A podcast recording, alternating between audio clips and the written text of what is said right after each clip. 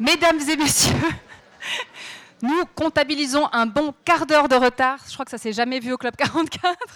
Non, c'est pas vrai. Il y a plein de conférences qui commencent en disant, bah, notamment Léon Zitrone qui dit désolé pour le retard, la neige, le col, etc. Donc Bon, on peut être euh, détendu euh, un quart d'heure finalement, c'est pas si grave, n'est-ce pas? Puisque ce soir c'est la fête et vraiment on n'avait pas le cœur d'interrompre vos discussions et vos échanges et ce bruissement, voilà, cette sociabilité euh, à la mode chaude-faunière, à la mode Club 44 nous fait vraiment très très chaud au cœur. En tout cas, à toutes et à tous, bienvenue pour ceux qui étaient là depuis tout à l'heure, pour ceux qui sont arrivés en cours de route.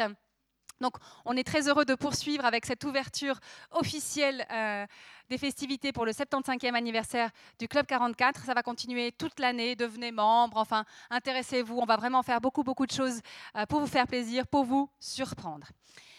J'aimerais, avant de, de, vous présenter nos deux intervenants, adresser juste deux petits remerciements. Tout d'abord à Claudine Julia Schmutz, qui est Marketing Communication Manager au XEM. Merci beaucoup à elle, elle a été une des fées de cette soirée. Merci beaucoup aussi à Raphaël Teixeira, euh, aussi un magicien de la soirée. Merci beaucoup.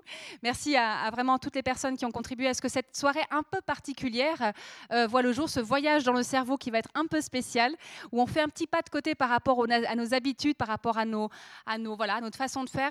Et on est vraiment ravis. Et plus on y pense, et plus on est content de se dire qu'on ouvre en fait ces festivités non seulement avec une magnifique exposition de photographies de Xavier Voirol sur nos conférenciers, mais aussi par quelque chose où ben, on ne sait pas, on ne connaît pas, on ne sait pas forcément nous, en tout cas faire. C'est pour ça qu'on a eu besoin de beaucoup d'aide extérieure pour le faire. Mais voilà, qu'on prenne ce risque ensemble parce que, au principe de la culture, il y a le changement. Ce soir, on change quelque chose, peut-être pas pour toujours, on essaye, on teste. C'est une année laboratoire où on est ravis de faire le grand saut en votre compagnie. Merci beaucoup à toutes et à tous. Alors, Claude Clément.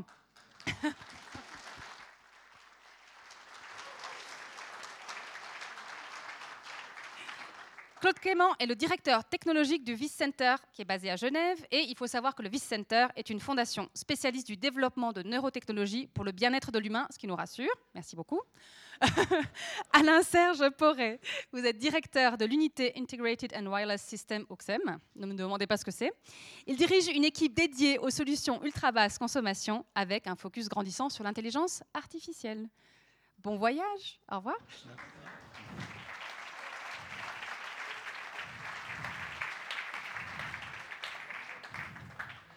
Bonsoir à tous. Nous sommes très honorés d'être dans ce haut lieu de la, culture.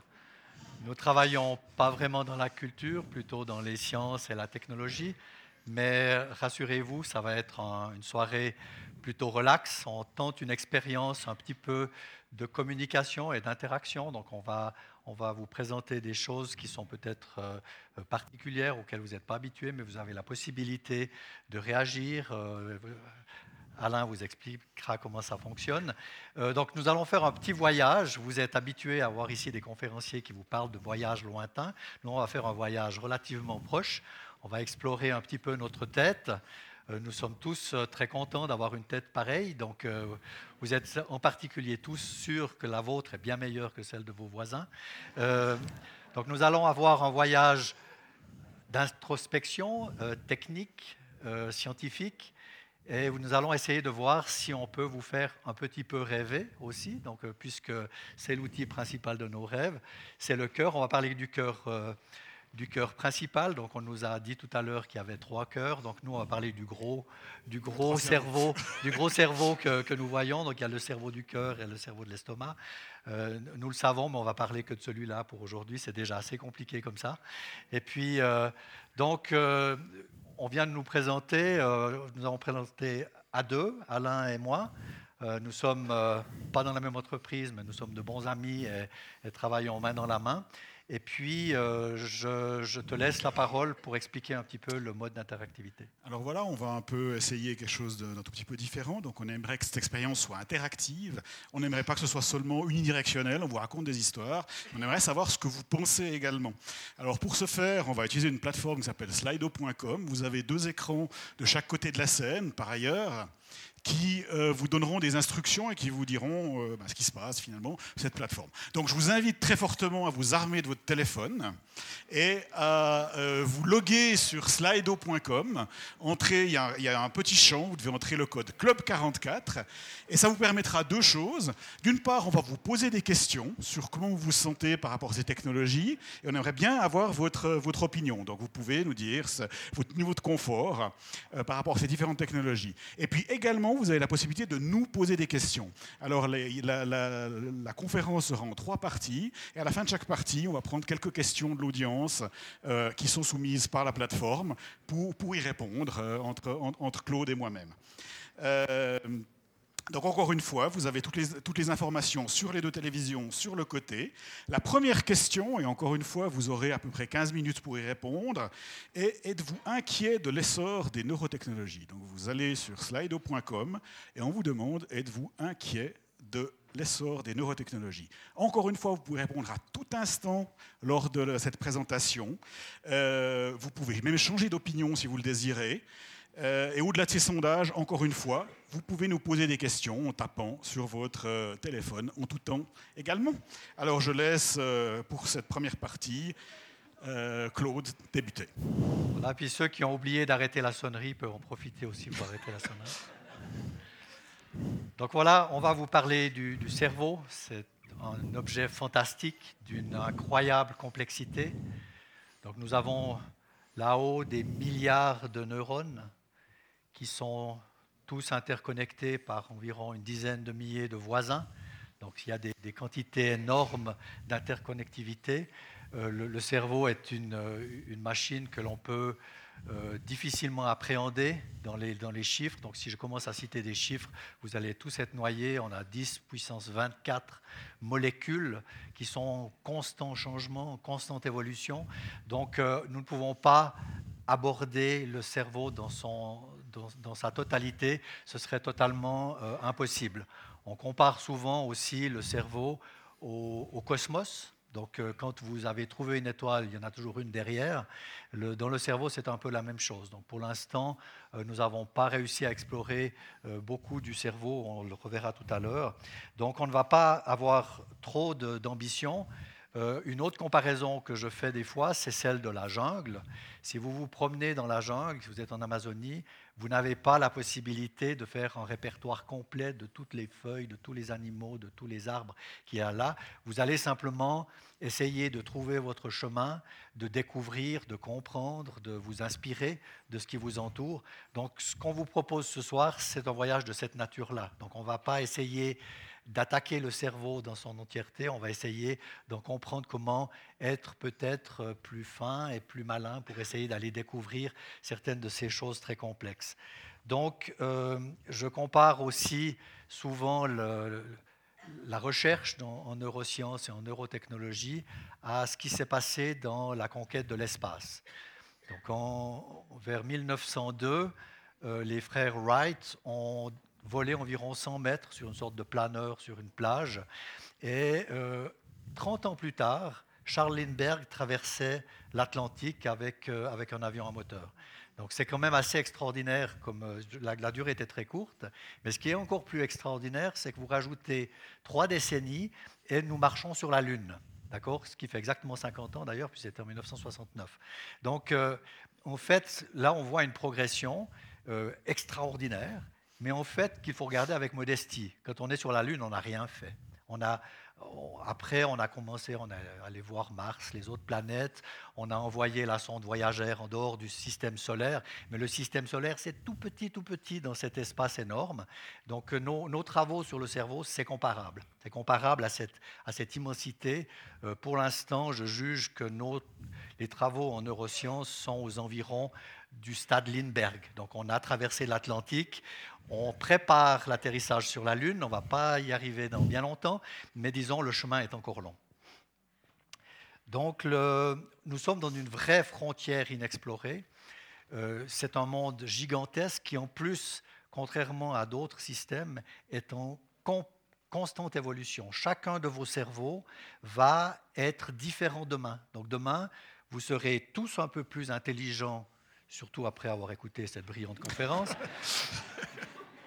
Mais vous aurez, vous aurez aussi oublié quelque chose que vous avez appris dans votre enfance, par exemple. D'accord? Donc votre cerveau, il est muni d'une capacité qu'on appelle la plasticité, qui est cette, euh, cette fantastique euh, interconnexion qui se refait constamment. C'est pour ça qu'on a ces capacités d'apprendre et c'est aussi pour ça qu'on a ces capacités de s'auto-réparer. Euh, on, sait tous que, par exemple, une personne qui souffre d'un handicap, elle peut compenser sur les autres sens parce que le cerveau, en fait, se réorganise et se restructure de manière à lutter contre l'adversité. Donc, c'est vraiment un outil qui est complexe parce qu'il est dynamique, il est, vivant, il est, il est mobile. Donc euh, vraiment, on, ne peut pas, même pas faire sa cartographie parce qu'elle est complètement euh, en constante évolution. Donc il faut qu'on soit malin. Si on veut interagir avec le cerveau, il faut qu'on soit, comme je dis des fois, plus intelligent que notre cerveau. Donc il faut qu'on trouve des trucs pour arriver à extraire de l'information ou à lui donner de l'information d'une manière que, que, nous pouvons comprendre quand on écoute le cerveau et que le cerveau peut comprendre quand on lui parle. Alors, alors euh, Claude, on comprend bien dans ce que tu dis que le cerveau est un objet euh, très complexe. On a besoin de l'interfacer pour ce, ce, beau projet. Comment est-ce qu'on peut faire finalement? Franchement, pour, pour essayer d'expliquer euh, comment on attaque le problème, je prends une analogie qui est celle du, stade de football.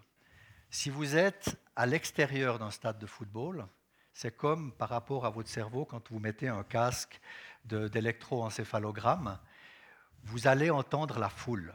Vous allez entendre, donc quand vous êtes en dehors du stade de football, vous allez entendre qu'il y a un goal qui était marqué, mais vous savez pas, vous connaissez pas les détails. Quand on met un casque d'électroencéphalogramme, on va entendre la foule des neurones qui parlent tous ensemble.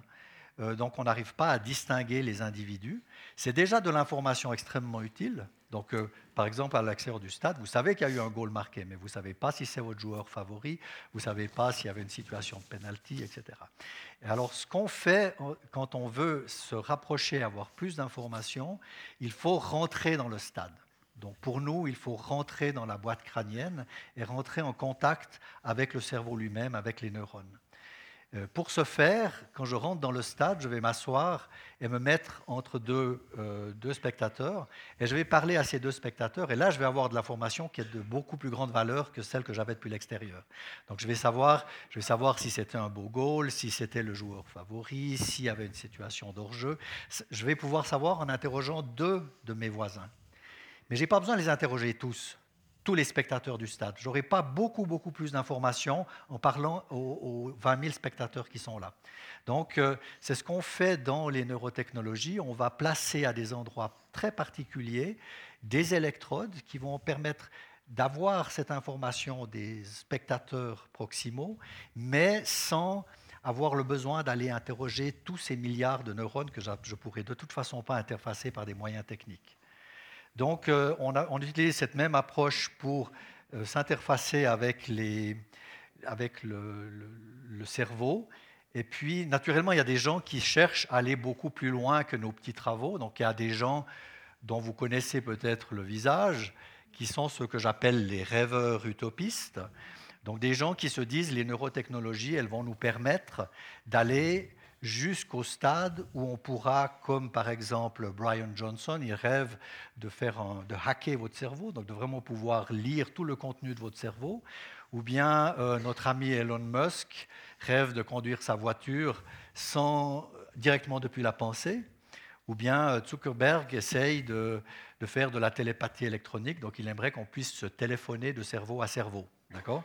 Donc ces gens-là, ces gens-là nous sont nécessaires pour essayer de nous pousser en avant et de développer les technologies, mais ce n'est pas ce que nous faisons, ce n'est pas ce que nous voulons faire.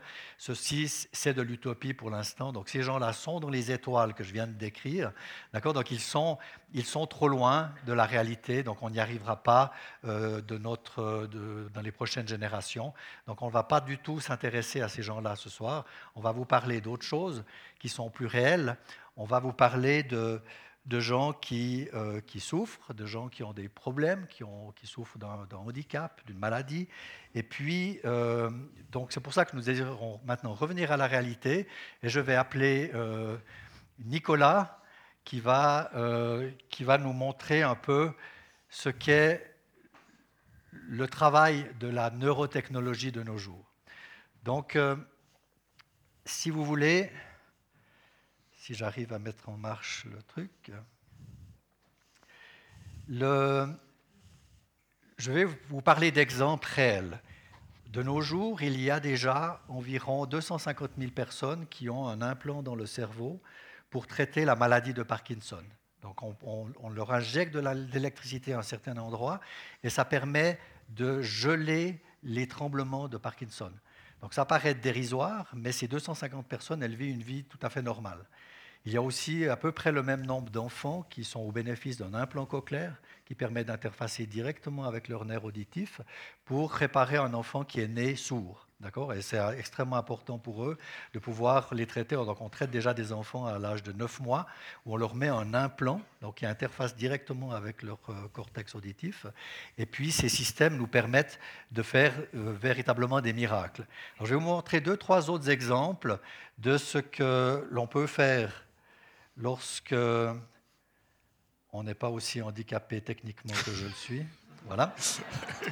Donc, euh, je vous montre un exemple ici, on va en reparler tout à l'heure, d'un implant qui se trouve dans la tête de Nicolas, comme vous le voyez ici, qui est directement en contact avec son, son cortex moteur qui commande son bras droit. Et puis, euh, ce système, en fait, euh, va lire les intentions de mouvement. Donc on suppose que le pauvre Nicolas ici présent est paralysé. Et puis en fait, on va pouvoir lire ces intentions de mouvement et les décoder, les sortir par onde radio, comme vous le voyez ici, euh, directement à, l'extérieur sur un système d'ordinateur qui va nous permettre d'activer un autre implant qui se situe celui-ci euh, dans la partie pectorale et qui va permettre de stimuler directement le bras du patient euh, sur la base des, signaux que nous avons décodés ici euh, au niveau de son cerveau.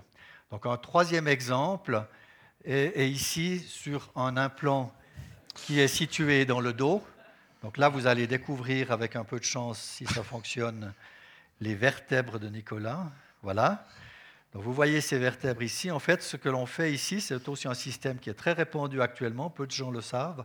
Il y a peut-être des gens ici dans l'auditoire qui, sont au bénéfice d'un tel système. C'est un système qui va nous permettre de stimuler directement sur la moelle épinière de manière à bloquer les signaux de la douleur qui remontent. Donc, euh, Nicolas souffre de douleurs chroniques du dos. Vous voyez qu'il souffre énormément. Et puis, euh, donc on va simplement, on ne va pas traiter la maladie, on ne va pas la soigner, on va simplement bloquer les symptômes. D'accord? Donc euh, ces, choses-là se font déjà, donc on n'est pas dans la science-fiction. Euh, nous sommes dans, la réalité. Je vous propose d'applaudir notre euh, malade. Merci beaucoup. Miraculé.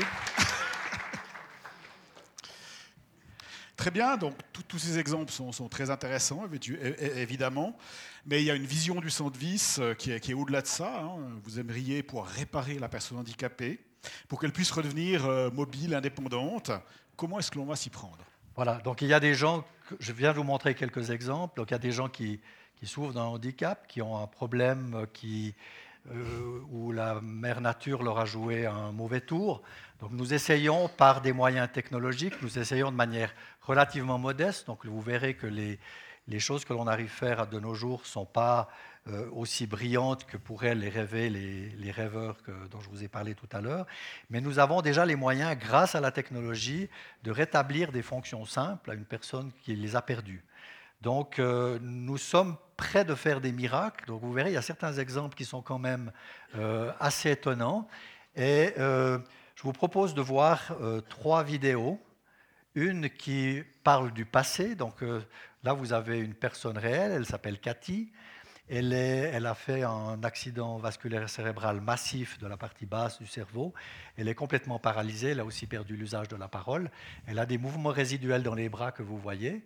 Et ce qu'on lui a fait, on lui a placé un implant sur le cerveau. Donc on vient mesurer sur le cerveau ses intentions de mouvement. Donc elle pense à bouger, elle pense à boire. C'est elle qui boit ici. D'accord Donc c'est elle qui organise ce mouvement de robot.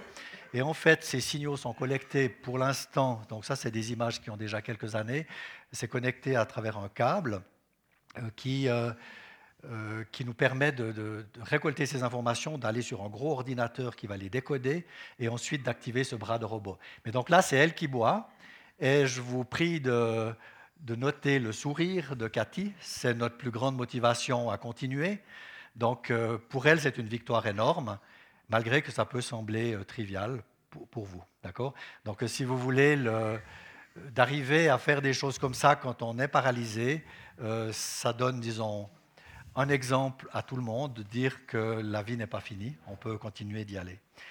Je vous présente une vidéo plus récente, c'est Bill, qui est lui tombé de bicyclette euh, sept ans à peu près avant cette, cette expérience. Et Bill s'est cassé de manière nette la colonne vertébrale, donc il est aussi lui paralysé depuis le cou jusqu'en bas. Et puis, euh, par contre, ici, on a fait un pas supplémentaire. Euh, nous, stimulons directement son bras.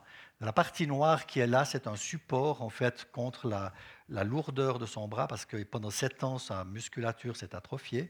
Donc il n'est plus capable de soulever, donc euh, au niveau de l'épaule, il n'a plus la force de soulever son bras. Donc là, on l'aide à soulever son bras, mais le mouvement, c'est lui qui le commande. Donc là, on vient stimuler, comme je l'ai montré sur la réalité virtuelle tout à l'heure, euh, on, va stimuler directement les muscles et les nerfs de, Bill afin qu'il puisse, euh, puisse, avoir un mouvement. Donc on a décidé ensuite de faire un pas supplémentaire, et c'est les travaux que nous faisons actuellement à Genève. C'est une vidéo, c'est une animation, donc euh, euh, naturellement, elle peut pas, on n'est pas à ce stade-là encore pour l'instant, mais l'idée c'est de remplacer tous les câbles et tous ces éléments externes par des systèmes de communication sans fil qui nous permettent, quand on a récolté les signaux à l'intérieur du cerveau, de les envoyer via un petit relais à l'extérieur, de les envoyer à une stimulation euh, du, bras lui-même, d'avoir un système qui est complètement autonome et qui est complètement implanté. Donc là, ça va nous prendre encore quelques temps pour arriver à ce niveau de sophistication. Mais on voit bien ici que l'on a un mélange entre des idées cliniques euh, innovantes, mais aussi un besoin de technologie énorme. D'accord? Donc, euh, on ne peut pas arriver à faire ces choses-là sans avoir déjà fait tout un travail, disons, de miniaturisation pour lequel des, entreprises comme le XEM nous sont fort utiles. Donc, voilà, c'était quelques exemples concrets, d'accord, de, de, domaines dans lesquels nous travaillons. Puis maintenant, ce serait peut-être l'occasion de passer au premier sondage, au premier. Euh, donc, euh, bah, merci. Je vois d'abord que 104 personnes ont participé à notre sondage. Hein. Je vous encourage encore une fois à le faire. C'est toujours ouvert. Donc, la question était êtes-vous inquiet de l'essor des neurotechnologies? On va rester sur cette question encore quelques minutes pendant qu'on voit quelques-unes de vos remarques ou questions et on va y répondre. Donc, est-ce que tu peux passer, Claudine, sur euh, les questions? Alors, nous avons Bon, d'abord, enfin, d'abord, on va peut-être commenter le résultat. Hein. Pardon, j'ai raté. Tu peux revenir sur le sondage? Excuse-moi. Euh, donc, euh, c'est intéressant. Je pense que on n'est pas étonné. On voit que la plupart des gens sont un petit peu inquiets. Je pense que ça t'étonne pas. Il faut, c'est bien, hein, c'est ça finalement. On aimerait que vous le soyez moins à la fin de l'exposé. et, et, presque autant de gens ne sont pas inquiets. Et il y a peu de gens qui sont très inquiets. Donc c'est une bonne nouvelle finalement. Ouais, c'est une bonne nouvelle. Alors, on, va pouvoir passer aux questions. Ah, il y a encore des gens qui votent. Alors, Claude, euh, quelqu'un qui a vu Terminator la semaine passée, euh, c'est possible ce futur? Alors, je pense on, rejoint un peu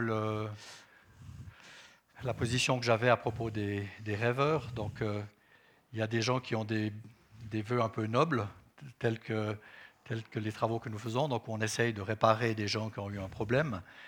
Naturellement, il y a toujours euh, la question auquel on n'échappe pas quand on fait ce genre d'exposé, c'est le, le, surhumain, donc l'homme augmenté. D'accord? Donc c'est clair qu'on ne va pas pouvoir éviter d'avoir des, applications euh, qui sont peut-être pas aussi nobles que les nôtres. Donc euh, c'est possible qu'un jour, il y ait des gens qui arrivent à bénéficier de la technologie pour en faire plus que ce que la nature euh, nous, nous, permettrait de faire. Donc ça, c'est clair qu'on ne peut pas l'éviter.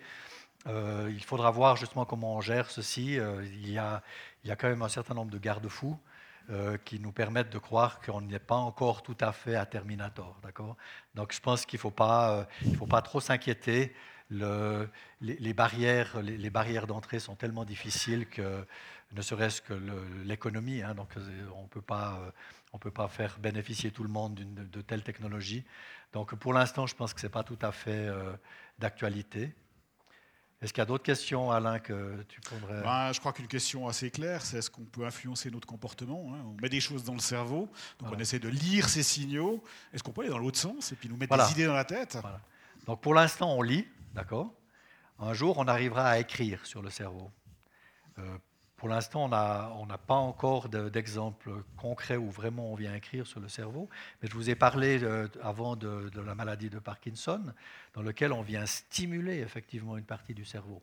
pour l'instant, c'est uniquement des signaux qui vont geler une partie du cerveau et l'empêcher de donner un comportement euh, aléatoire. Mais par contre, on peut imaginer qu'un jour, on va être capable d'écrire sur le cerveau.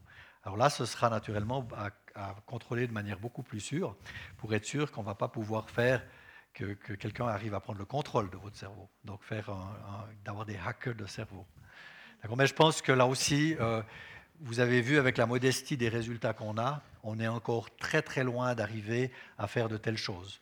Donc la, voiture d'Elon Musk qui est commandée par votre cerveau, euh, tous ceux dans la salle qui sont ici seront morts si on y arrive, si on y arrive un jour, parce qu'il y a peut-être des limites euh, physiques qui font qu'on n'y arrivera peut-être même jamais. Et puis bon, une question, je pensais qu'elle arriverait un petit peu plus tard, mais qui arrivera forcément. Est-ce qu'on pourra hacker Nicolas et ses implants? Ah, Ça c'est une bonne question. Peut-être moi qui peux essayer d'y répondre un peu. évidemment, c'est toujours un problème hein, quand on fait des, systèmes comme ça. Il y a des questions de sécurité qui sont importantes. Alors, euh, on va éviter, par exemple, de connecter directement ces implants à Internet, de pouvoir mettre des apps à l'intérieur de l'implant comme on le fait dans son téléphone. Et puis, euh, bah, souvent, c'est par le contact, soit qu'on peut télécharger une application, euh, soit lorsqu'on connecte un appareil avec un autre appareil que se pose le problème. il y a toute une technologie d'échange des clés. Et évidemment, évidemment, va un système beaucoup plus fermé. Votre, votre implant va être connecté qu'à une seule boîtier de commande et on va pouvoir changer de boîtier de commande à tout moment. Et on va encore une fois pas le connecter sur Internet. Et puis on va utiliser des technologies de, cryptage hein, qui sont partout dans ces dispositifs. Donc c'est un vrai problème un vrai problème, mais un problème qui a des solutions techniques, et ça veut dire ben, qu'il faut se limiter. Il faut pas, on ne va pas mettre à jour son implant comme votre téléphone, hein, qui euh, il vous le dit même pas à la limite la nuit, hein, hop, d'un coup il se met à jour. Ça, ça serait extrêmement dangereux. Ça doit se faire dans des bonnes conditions. Et puis l'autre chose, c'est je vous l'ai dit, on veut pas que, l'implant soit directement connecté à Internet. Donc pour communiquer avec lui, on va utiliser des systèmes de communication qui sont à, à, faible, à faible portée également. Donc il faudrait déjà, pour pouvoir hacker votre système, avoir quelqu'un qui pendant de longues périodes de temps et à quelques mètres de vous pratiquement. Parce que physiquement, les ondes simplement se dissipent très rapidement, la puissance se dissipe et il n'est plus possible euh, d'obtenir les signaux. Donc il y a toutes sortes de choses qui font que ça va qu'on va rendre les choses aussi difficiles que possible, mais c'est des choses sur lesquelles il faut travailler, il n'y a pas de doute. Je ne sais pas si tu veux rajouter quelque chose. Non, c'est bon. ok. Peut-être qu'on... On continue On continue. Euh... Donc, on a vu euh, quelques exemples de ce qui peut être fait aujourd'hui, hein, et puis la vision d'où tu aimerais aller, Claude, avec le Vice Center. C'est définitivement un beau plan, il hein, n'y a pas de doute. C'est encore très expérimental, on le voit, hein, ça fonctionne dans des laboratoires. Comment est-ce qu'on va rendre ces dispositifs disponibles à, vous et moi, au plus grand nombre, aux malades, et puis surtout à la maison, dans leur environnement, pas, pas dans un laboratoire? D'accord. Donc là, euh, en fait, euh, avant de pouvoir traiter des besoins médicaux, il faut qu'on des solutions aux besoins techniques. Donc on a toute une série d'étapes à faire. Donc là, vous voyez un de ces interfaces, donc euh, de toutes petites électrodes qui sont en contact directement avec les neurones. Donc la réalisation de ces petits systèmes est très compliquée. Donc on, y travaille. On a déjà euh, quelques systèmes euh, qui fonctionnent. pour l'instant, ce, genre d'interface avec seulement 100 électrodes est juste capable de bouger le bras. C'est-à-dire qu'à partir de ces 100 neurones, on arrive à détecter une dizaine de degrés de liberté. Donc, c'est-à-dire c'est des mouvements extrêmement primaires, très lents, comme vous l'avez vu. Donc, le jour où on arrive à jouer du piano n'est pas encore là. Donc, là, il nous faudrait une cinquantaine de degrés de liberté avec des, temps de réponse beaucoup plus courts. Donc, on n'est pas capable encore de faire ça, euh, mais, mais on avance. Et puis, euh, on pense qu'on va arriver dans, quelques années à faire des systèmes qui sont quand même beaucoup plus souples et qui permettent de faire d'autres choses que de simplement prendre un verre. Alors, ben, bien sûr, c'est expérimental, j'ai oublié de vous dire que la prochaine question, hein, la prochaine question, c'est êtes-vous prêt à vous faire implémenter une micropuce dans le cerveau comme Cathy ou Bill? Donc, êtes-vous prêt à vous faire implanter une micropuce dans le cerveau comme Cathy ou Bill? Et maintenant, je te pose la prochaine question. Euh, mais nous devons encore améliorer toutes ces technologies. Hein. on est encore au balbutiement, n'est-ce pas? Donc, euh, Donc, c'est ce qui va aussi peut-être limiter les, applications et l'extension de ces technologies à, Monsieur Tout le Monde. C'est que le corps humain est, une, est, un milieu tout à fait particulier. Donc, le corps humain est, euh, est, est un milieu très, très agressif donc, euh, je le compare à la jungle au bord de la mer. Donc, c'est chaud, c'est extrêmement humide, c'est salé, c'est ionique, ça corrode à peu près n'importe quoi. Donc, ça veut dire qu'on ne va pas pouvoir mettre dans la tête de l'électronique telle qu'elle est. Elle sera détruite en peu de temps. Donc, les, beaux circuits qu'Alain Serge nous fait, si je les mets dans le cerveau, en quelques mois, ils, sont, ils sont dissous. Donc, on doit, on doit travailler sur des matériaux. Donc, on doit travailler non seulement sur des matériaux qui ne font rien au corps, donc ce qu'on appelle la biocompatibilité, donc des matériaux qui sont acceptés par le corps, mais on doit aussi travailler sur des matériaux qui sont acceptés par l'implant, où le corps ne va pas détruire l'implant. C'est ce qu'on appelle la biostabilité. Donc euh, on a une panoplie de, matériaux à disposition qui est très faible.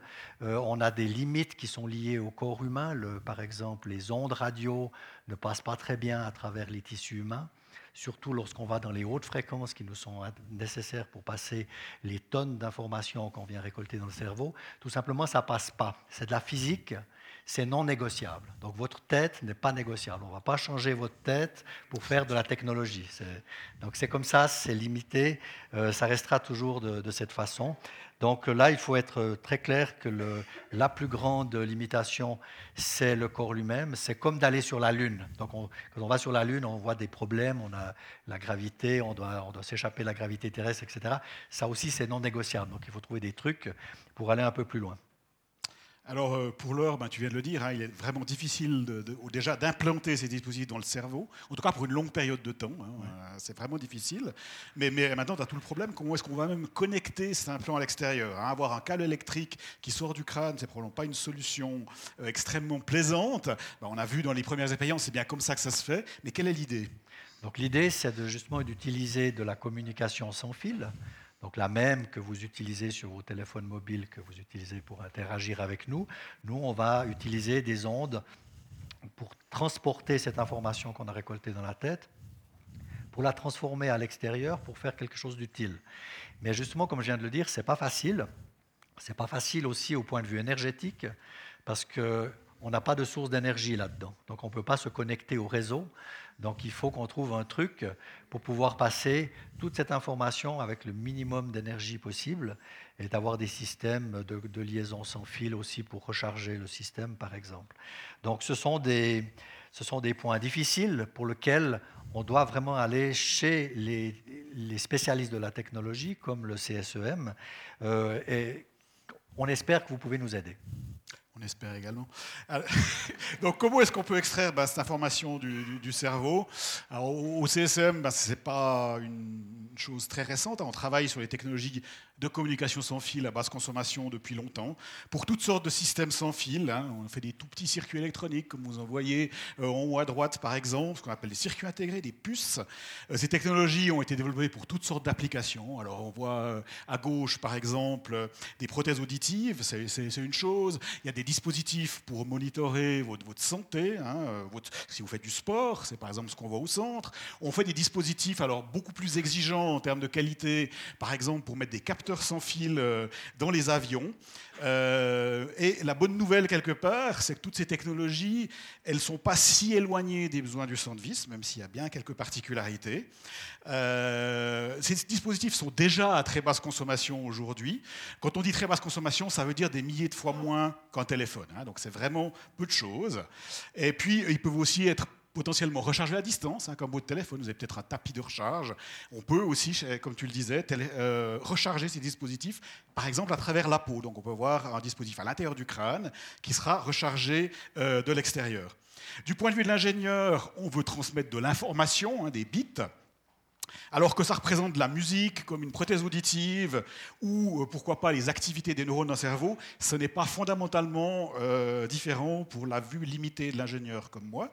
Euh, donc ça ne change rien de fondamental. On peut recycler, c'est une très bonne chose, beaucoup d'expériences et beaucoup de technologies qui ont été développées par le passé pour d'autres applications. Alors bien sûr, il y a des grandes spécificités aussi. Hein. C'est un travail qui reste très difficile.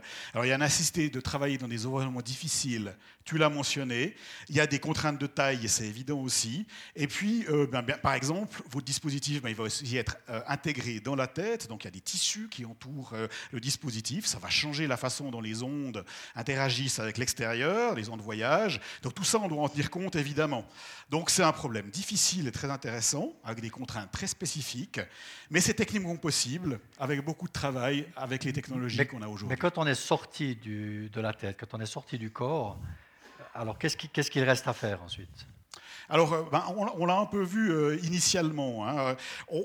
Un des défis, c'est qu'on a ces grandes quantités d'informations qu'on doit gérer, et puis on doit extraire les bons signaux, et puis par exemple contrôler une prothèse. Et puis on doit faire ça euh, sans trop de délai. Hein. On ne veut pas vouloir déplacer son bras, puis une minute après le, bras se déplace. C'est pas très intéressant. Et puis pour reprendre l'analogie de Claude, ben, il y a ce brouhaha qui vient du stade, de toutes ces électrodes. On a vu ces électrodes euh, pointues. Il faut extraire l'information utile, donc extraire finalement la petite voix qui représente le mouvement désiré. Euh, heureusement, ben, les chercheurs du Centre Vis et d'autres chercheurs dans le monde ont une vision assez claire de, l'information qu'on doit obtenir et des traitements qu'il faut faire euh, pour obtenir cette information. Mais quand on fait tous ces traitements, donc quand on a fait tout ce travail, euh, on a besoin de beaucoup de puissance, donc ça veut dire qu'on va avoir de la chaleur, Qu'est-ce qui se passe dans, la tête? Est-ce que ça chauffe? Alors, c'est un problème. Hein. Dans, un premier temps, l'idée, c'est que tous ces signaux, cette quantité d'informations, on va la traiter sur un gros ordinateur, comme, dans le cas de Cathy, hein, à l'extérieur, pour finalement euh, euh, choisir les algorithmes, les optimiser et trouver la, bonne solution. La, bonne nouvelle pour cette phase, c'est qu'aujourd'hui, grâce au développement, entre autres choses, des jeux vidéo, on a tous à la maison des ordinateurs incroyablement performants pour faire ce genre de traitement euh, de l'information. Euh, très rapide et sur des systèmes très complexes.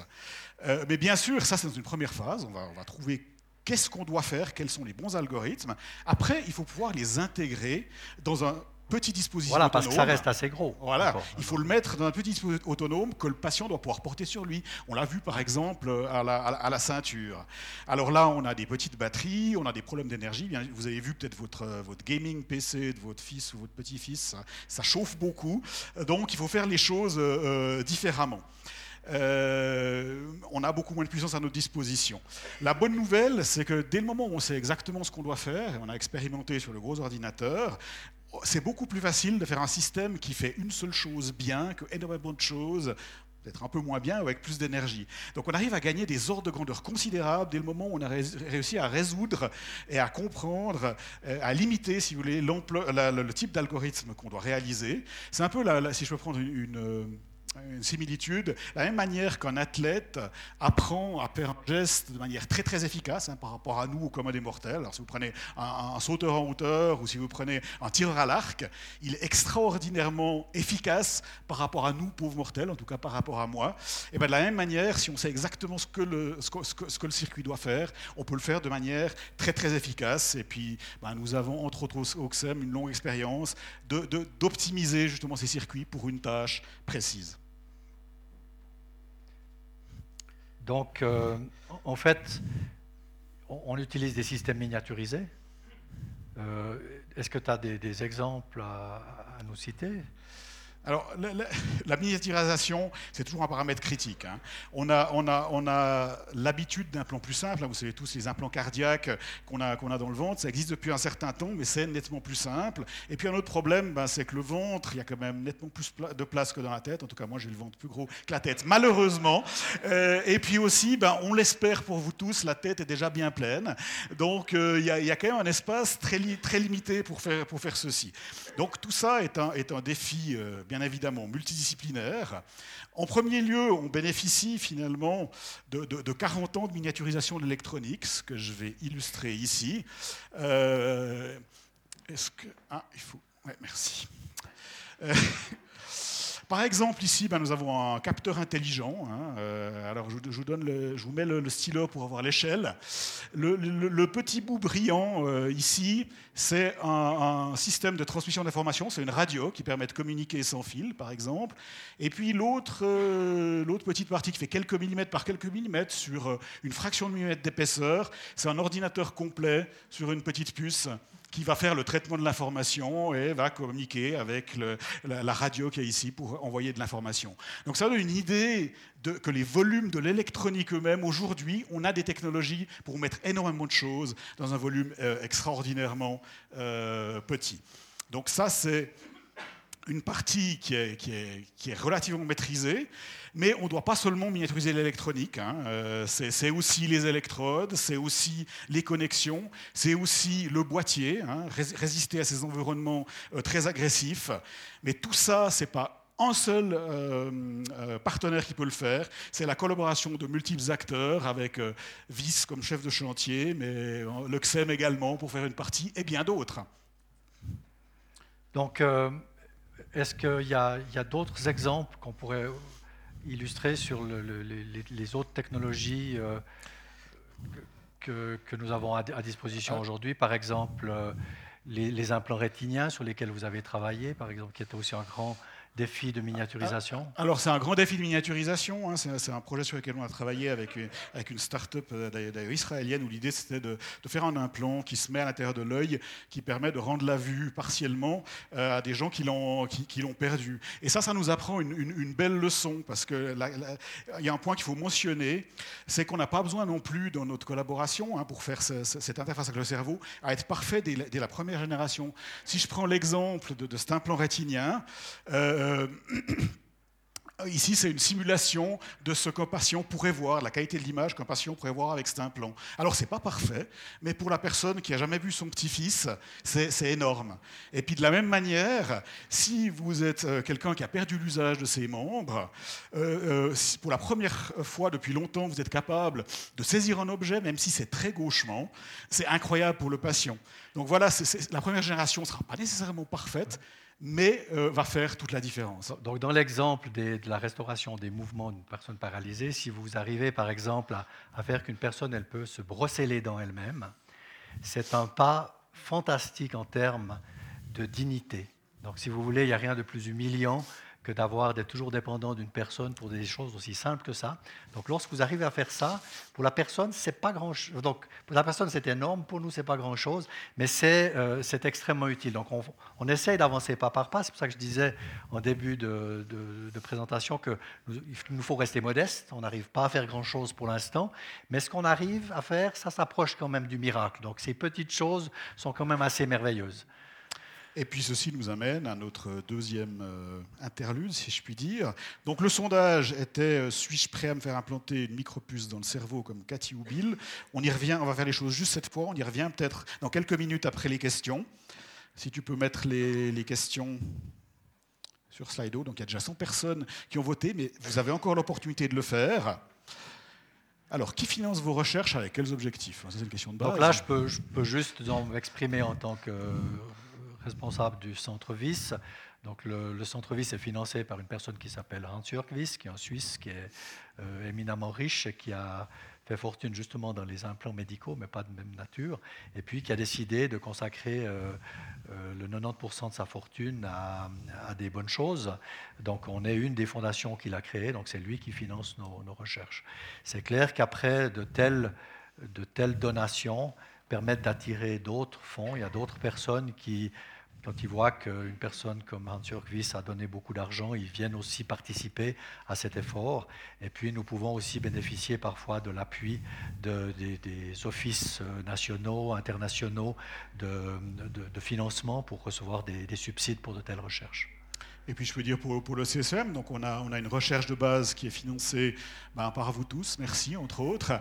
Euh, donc à travers la Confédération, mais à travers le canton directement également, euh, aussi divers cantons en Suisse, on a aussi des filiales dans d'autres cantons. Donc il y a, y a une, euh, une, manne publique qui nous permet de faire ces travaux de fond finalement et de travailler aussi avec, avec des compagnies comme le Center. Et puis après il y a des contrats avec les entreprises, il y a des projets de recherche de type européen avec lesquels on collabore avec les universités. Également. Donc c'est un mixte de fonds, fonds entre, entre, entre l'industriel pur et la, recherche de base financée par, par le public. Là, je vois plusieurs questions qui sont liées à, l'énergie, comment on fait pour alimenter ces implants, etc. Donc, c'est une de nos grosses barrières, un des gros problèmes. Donc, il y a une question en particulier qui demande si on peut utiliser l'énergie propre du corps pour alimenter cette électronique Pour l'instant, la réponse est non. Donc on suit avec attention ce qui se passe dans ce qu'on appelle en anglais le harvesting, donc la, récolte d'énergie dans le corps. Euh, on est encore à plusieurs ordres de grandeur trop bas. Donc ce qu'on récolte actuellement pourrait peut-être faire marcher une montre pourrait connecter la Swatch sur un système euh, direct, mais euh, on nous, on a besoin de beaucoup plus d'énergie parce qu'on fait de la communication à très haut débit. Donc pour l'instant, on n'est pas prêt, on va y arriver un jour. Euh, grâce à la diminution de la consommation d'un côté et puis à l'amélioration de ces systèmes. Pour l'instant, on utilise des, des, systèmes qui sont comme ceux des implants cochléaires, c'est-à-dire qu'il y a il n'y a pas de pile, mais à l'intérieur, il y a une bobine qui va permettre de se coupler avec une autre bobine qui est à l'extérieur, qui est placée derrière l'oreille et qui va nous permettre de passer l'énergie. Donc pour l'instant, ce sont les systèmes qu'on utilise, euh, mais il y aura d'autres choses qui se viendront dans l'avenir. Ça, c'est le progrès technologique. Il est inexorable, on va pouvoir avancer. Donc ça va être euh, des petits pas qu'on va faire qui vont nous permettre d'aller de plus en plus loin. Mais juste pour dire les, limites physiques de l'énergie qu'on a besoin pour communiquer par rapport à ce qu'on peut obtenir, ben, il y, a des papiers qui existent, hein, extraire de l'énergie du glucose en particulier, mmh. mais c'est vrai qu'on est là, on est très très loin encore d'où on aurait besoin d'être. Une autre question qui, à laquelle je ne peux pas ne pas répondre, c'est parce que c'est quelque chose qui nous touche vraiment au CSEM. Hein, on a pas mal de technologies médicales euh, qu'on développe. Ces boîtiers pourraient être connectés à Internet à des fins de diagnostic Non. Oui, c'est vrai que c'est intéressant. Bien sûr, on veut apprendre autant que possible. Donc, euh, dans beaucoup de cas, on aimerait avoir des dispositifs qui nous donnent de l'information également. Alors, il faut faire très attention quand il y a de l'information entrante. Hein. Ça, je l'ai dit, parce qu'il y a le risque de hacking, etc. Donc là, on fait extrêmement attention.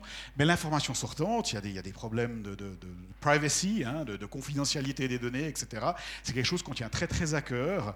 Et on, développe des technologies en ce moment qui nous permettraient d'obtenir ces informations en les anonymisant, en les brouillant de manière à ce qu'on obtienne l'information qu'on a besoin, mais pas plus. Donc il y a toutes sortes de techniques extrêmement complexes au niveau mathématique pour ne pas envoyer directement l'information brute, mais l'information sous une forme qui ne viole pas la, privacy. Mais c'est un sujet de recherche également aujourd'hui, euh, c'est clair. Alors quand on fait des études cliniques, là on obtient les, données, il n'y a pas de doute, et puis on, bah, on, a un accord des patients de le faire, et, c'est dans un contexte éthique très clairement défini, il n'y a pas de souci. Mais pour que ça arrive chez un grand nombre de personnes à la maison, d'avoir des données qui sont transférées, euh, c'est tout un autre problème qui, doit être réglé. Mais, c'est un problème réel auquel on, travaille.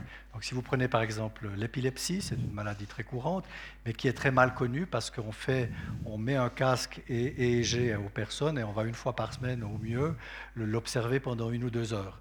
Donc maintenant, on a un test clinique en cours actuellement là-dessus, entre Berne et Genève, qui, qui va nous permettre d'enregistrer continuellement ce qui se passe dans le cerveau d'un épileptique. Donc là, on va pouvoir connaître nettement mieux ce qui se passe. Et puis donc là, c'est déjà une connexion Internet, si vous voulez. Donc on va, cette information qu'on récolte, on va l'agréger à quelque part. On va mesurer beaucoup de patients pour pouvoir commencer à comprendre ce qui se passe. Il y a des phases, il y a des cycles, etc., qu'on ignore pour l'instant, et puis auxquels on va pouvoir euh, donner des réponses en se connectant à Internet d'une certaine manière. Mais là, c'est de nouveau encore que pour récolter des données qui sont anonymisées. Peut-être une, réponse courte, parce que je pense que tu pourras dire beaucoup. Problème compliqué, combien de temps entre le début des travaux de recherche et arriver à un implant pratique euh, chez Bill? Euh, C'est effrayant, d'accord Donc c'est surtout quand on rentre dans la phase clinique, donc quand on commence à utiliser des humains pour tester le système. Donc on est soumis à des règles très sévères qui sont... Euh, donc il faut au minimum pour, pour un implant pas trop compliqué, il faut 10 ans entre le moment du démarrage des travaux et la mise sur le marché. Et puis, il faut un minimum de 100 millions de, francs. Donc ça, c'est à peu près les ordres de grandeur. Il y a des gens qui essayent de faire plus vite et moins cher. Et on ne les voit jamais arriver parce qu'ils échouent. Donc il y a une, quand même certaine bonne raison pour laquelle c'est si cher et si long. D'accord. Moi, j'ai j'ai envie de dire quelles sont les limites techniques pour miniaturiser un implant aujourd'hui. J'aimerais dire, alors il y a des parties du boîtier que je maîtrise peut-être un tout petit peu moins, mais il y a des choses. Pour, dans beaucoup de cas, la miniaturisation, c'est une question aussi d'énormément de, de- de sous. hein. Euh, Miniaturiser, ça coûte très cher. Mais si vous regardez dans des domaines où il y a énormément de- d'argent, hein, peut-être vous avez des smartwatches, des choses comme ça, on arrive vraiment année après année à euh, euh, miniaturiser de plus en plus énormément de choses. Donc à la limite, on peut tout mettre quasiment en électronique sur une seule puce, hein, c'est imaginable techniquement. C'est juste que ça va prendre des technologies très avancées et puis euh, un- un très très gros investissement. Donc je pense qu'on peut aller encore beaucoup plus loin que ce qu'on imagine aujourd'hui, mais le problème, il n'est pas encore là. Le problème, c'est vraiment de savoir qu'est-ce qu'on doit faire, comment on doit le faire, et puis après, c'est de l'optimisation pour moi. Je ne sais pas si tu veux rajouter. Ouais. Non, non, c'est bon. je- Tu passes. tu veux encore autre chose que tu Non, je pense qu'on peut passer à la troisième question. hein. Alors peut-être on peut juste voir le sondage avant, quand même. Donc euh, 100 101 personnes euh, ont voté, c'est parfait. Je vous remercie. Euh, Êtes-vous prêt à vous faire implanter une micropuce dans le cerveau comme Cathy ou Bill? 35% peut-être, 23% non, 20% probablement. Donc euh, assez moitié-moitié, hein, on va dire. Ouais, Donc c'est intéressant. Donc tu n'oublies pas la troisième question? La troisième question, je ne vais pas l'oublier, c'était l'intelligence artificielle progresse euh, sur tous les fronts. Cela vous inquiète-t-il? Donc on va parler un peu d'intelligence artificielle après l'intelligence naturelle. D'accord.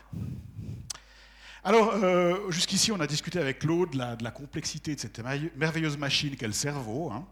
Euh, également de comment on essaye de l'interfacer. Euh, le cerveau, ben, ça fascine depuis toujours l'homme, puis en particulier l'ingénieur, en tout cas depuis les premiers balbutiements de l'ordinateur, parce qu'il s'est très vite rendu compte qu'il y avait des, parallèles. Euh, le cerveau, c'est définitivement une source d'inspiration pour nous, pour construire des machines toujours plus intelligentes, et des machines qui peut-être un jour penseront, et pourquoi pas rêveront? On verra certaines choses. Euh, Aujourd'hui, ben, les machines sont très performantes pour faire des tâches répétitives, mais elles sont parfois encore pas très balines dans des environnements un peu plus complexes. hein. Donc euh, là, voilà, c'est pas, tout n'est pas encore parfait, hein, mais c'est quand même intéressant. Alors, comment est-ce qu'on en est arrivé là?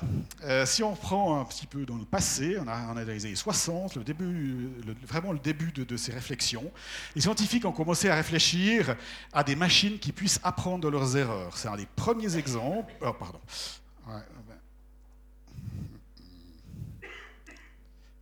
Je suis désolé.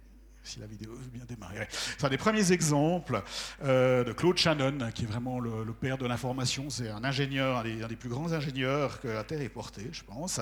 C'est le tout début de l'intelligence artificielle. Ouais, il faisait des tâches très simples. Il essayait d'avoir une petite souris cybernétique et, qu'elle apprenne à sortir toute seule d'un labyrinthe. Et qu'une fois qu'elle l'ait fait une première fois, qu'elle soit capable de le faire une deuxième fois très très rapidement et même de s'adapter si le labyrinthe change. Mais là, disons, tu as, tu as des milliers de transistors là derrière, mais on est encore très très loin d'un cerveau. Alors c'est- clair, hein. le cerveau, ben, on l'a un tout petit peu vu, et puis il est représenté un peu à gauche, c'est constitué de neurones euh, connectés par, des synapses, hein, c'est les interconnexions, et puis les neurones sont, euh, euh, sont organisés en couches successives, donc encore une fois interconnectés par ces synapses, et puis il y a des processus électrochimiques qui sont extrêmement complexes, qui assurent l'échange de l'information.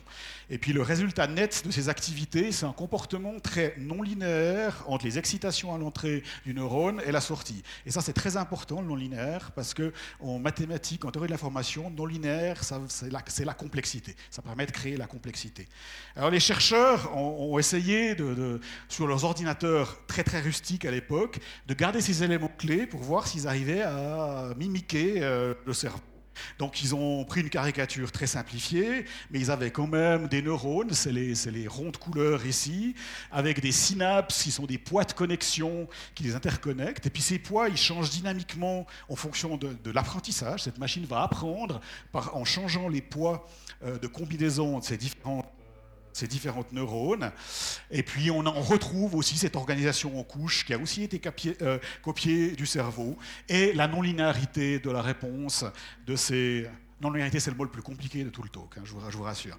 Euh, donc, euh, on retrouve quelque chose de similaire, mais extrêmement simplifié, hein, très grossier, il faut être clair. Et puis c'est surprenant, je crois que ça a vraiment surpris les gens qui ont travaillé dans ce domaine également.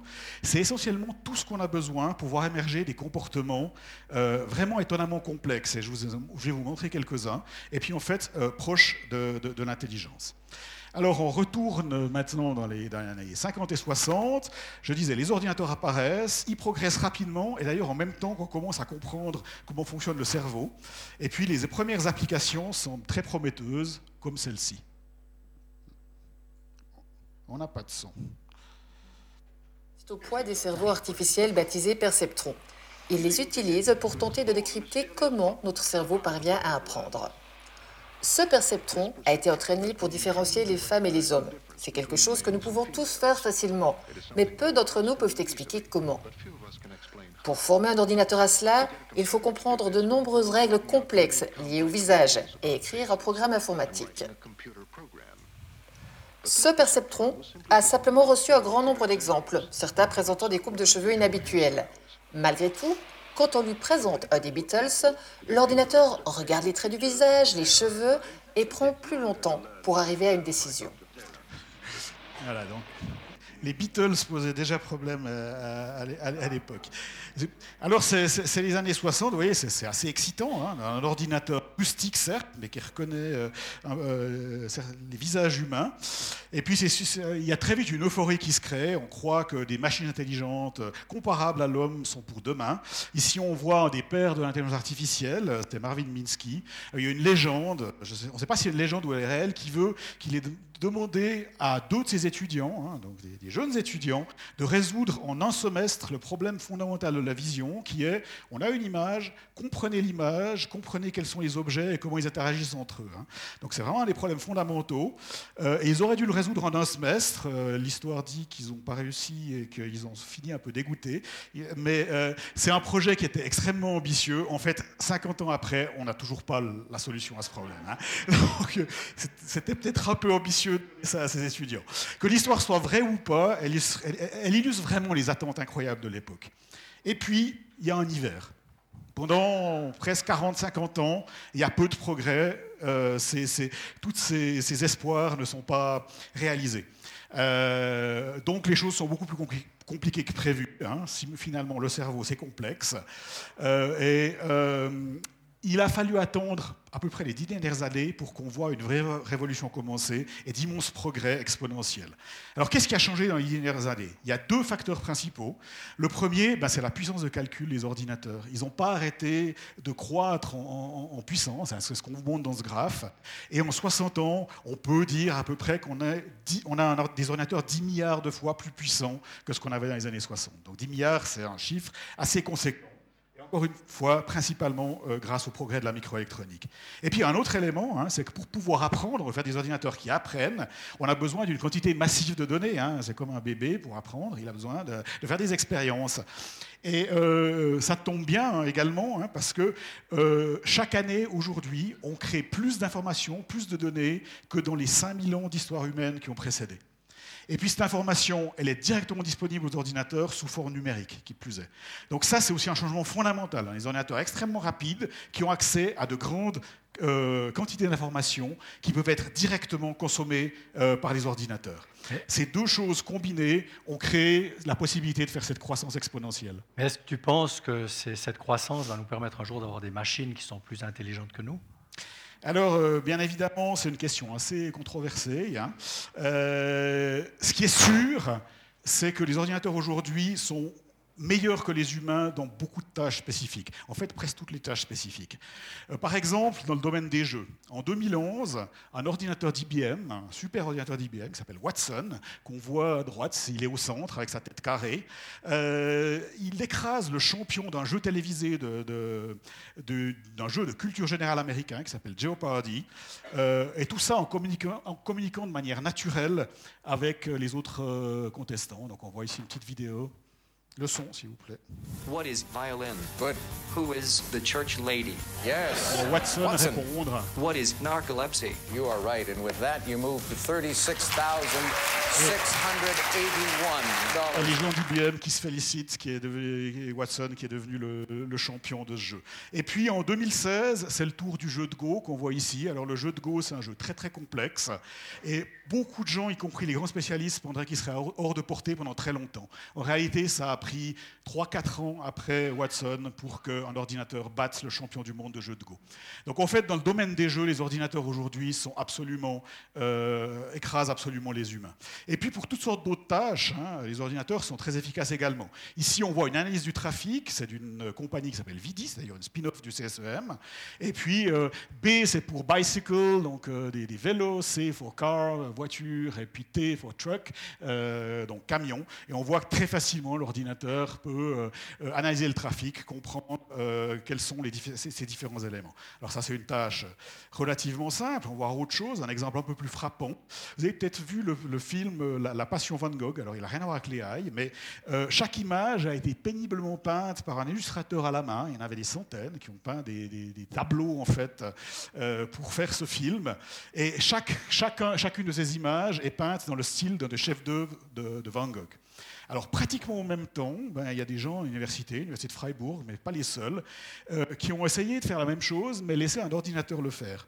Alors, euh, aujourd'hui, vous pouvez faire ça euh, à la maison, plus ou moins. hein. Alors, on a une, peinture de référence et on l'applique sur une vidéo, n'importe quelle vidéo, et l'ordinateur va peindre la vidéo dans le style du peintre. Alors là, on voit d'autres exemples, hein, toutes sortes de différents styles.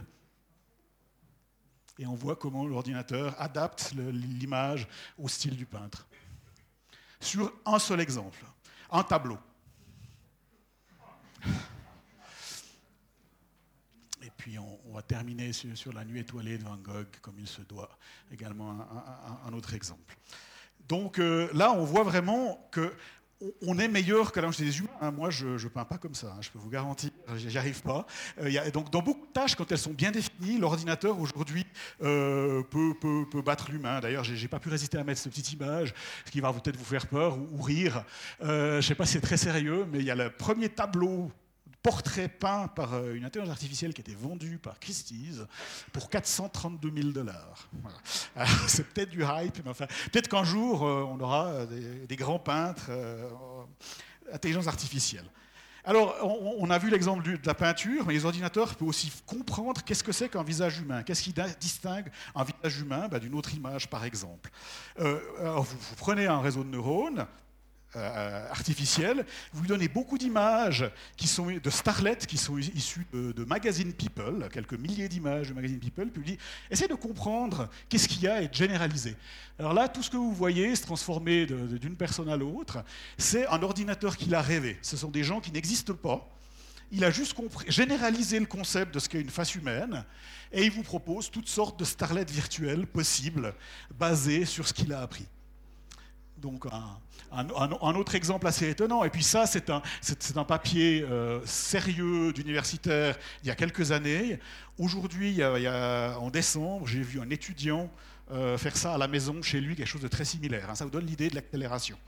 Euh, un autre exemple qui va peut-être vous faire un petit peu peur, hein, c'est Barack Obama ici, qui vous parle. It got me thinking about my full-time employees. Ou est-ce que c'est vraiment Barack Obama qui vous survive parle? on Eight dollars an hour in New York City. And foremost in all of our minds has been the loss and the grief felt by the people who C'est un réseau de neurones qui a appris don't à, agir comme. Barack Obama à partir d'une piste son. Vous lui donnez un son et il crée l'image de Barack Obama qui parle. Ah, je suis désolé pour les politiciens qui sont ici, mais ça ouvre plein de possibilités.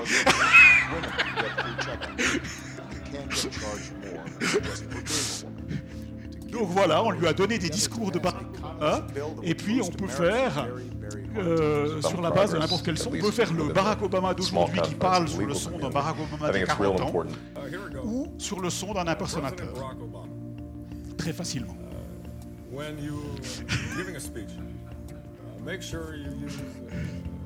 Alors, on- c'était le dernier exemple, puis on va arriver à quelque chose d'un tout petit peu plus ludique. Euh, c'est un exemple que vous pouvez alors trouver online. hein, c'est, Google qui a fait ça, c'est assez intéressant. Ça s'appelle QuickDraw. Donc on va rappeler euh, Super Nicolas qui va nous faire une démonstration. Donc l'idée, c'est un ordinateur qui a appris à reconnaître vos, vos- vos dessins. C'est-à-dire qu'on dessine assez mal hein, quand on essaye, euh, vous avez peut-être joué au jeu où on doit dessiner quelque chose et les gens doivent deviner, mais c'est ce jeu-là. Euh, L'ordinateur va demander à Nicolas de... Attends, il faut que je change de source.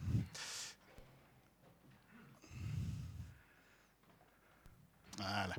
Alors, il a déjà commencé. L'ordinateur demande de dessiner, par exemple, un scorpion. OK. Et maintenant, Nicolas va devoir dessiner un scorpion. Et puis, l'ordinateur, ben, il, a, il, il a eu des dizaines de milliers, des centaines de milliers, des millions de gens sur Internet qui ont, qui ont joué à ce jeu. Puis, il a fini par apprendre comment les gens dessinent typiquement ces différentes choses. Alors voilà, un tuba, une banane, c'est pas très bon. Hein. Jusqu'ici, un perroquet. Une Allez, un violon, c'est plus facile.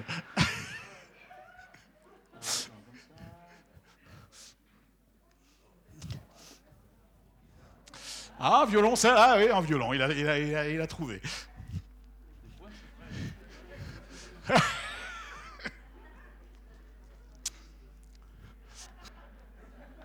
C'est étonnant, hein parfois, c'est sur des milliers de mots, hein, et parfois il suffit de quelques traits, parce qu'on fait tous la même chose. Dans certains cas, on il a appris que la majorité des gens, quand on leur demande de dessiner certaines choses, on dessine à peu près la même, de la même façon, même si c'est super moche.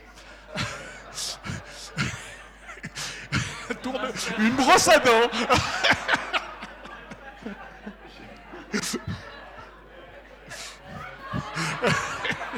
Je crois qu'il faut qu'on accélère un peu. Ouais. bon. Ok, alors on...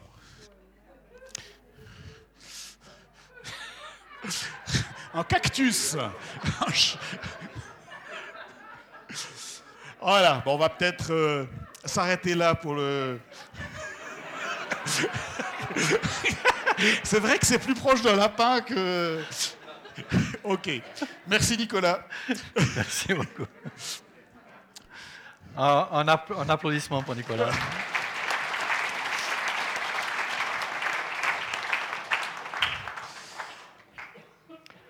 Donc c'est tout à fait passionnant, mais est-ce qu'on peut simuler un, un être humain? Est-ce qu'on arrive à, à l'imiter?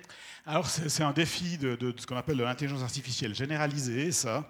C'est très controversé encore une fois. Il y a des gens comme Ray Kurzweil de, Google, que vous voyez là, qui sont convaincus que dans 20 ans, on va avoir des, des- super ordinateurs qui seront super humains. Et puis, euh, je vous ai mis Yann LeCun, parce que lui, c'est un vrai scientifique. C'est quelqu'un qui est dans le domaine depuis très très longtemps. Et lui, il dit, faites attention les gars, dans les années 60, on a cru qu'on savait tout faire. Il faut, être, il faut avoir une certaine humilité. C'est très puissant, ces technologies, mais ça va, on ne va pas arriver si facilement euh, au niveau de l'être humain. Donc il y a- il y, a des avis divergents. Ce qu'il y a de sûr, c'est que nous ici, hein, tant le Vice Center que le CSEM, on reste focalisé sur des buts qui sont beaucoup, beaucoup plus humbles. hein. Voilà, ça, c'est- les grands Google et Dans- Facebook. dans la vie pratique, donc dans la vie de tous les jours, ça veut dire quoi?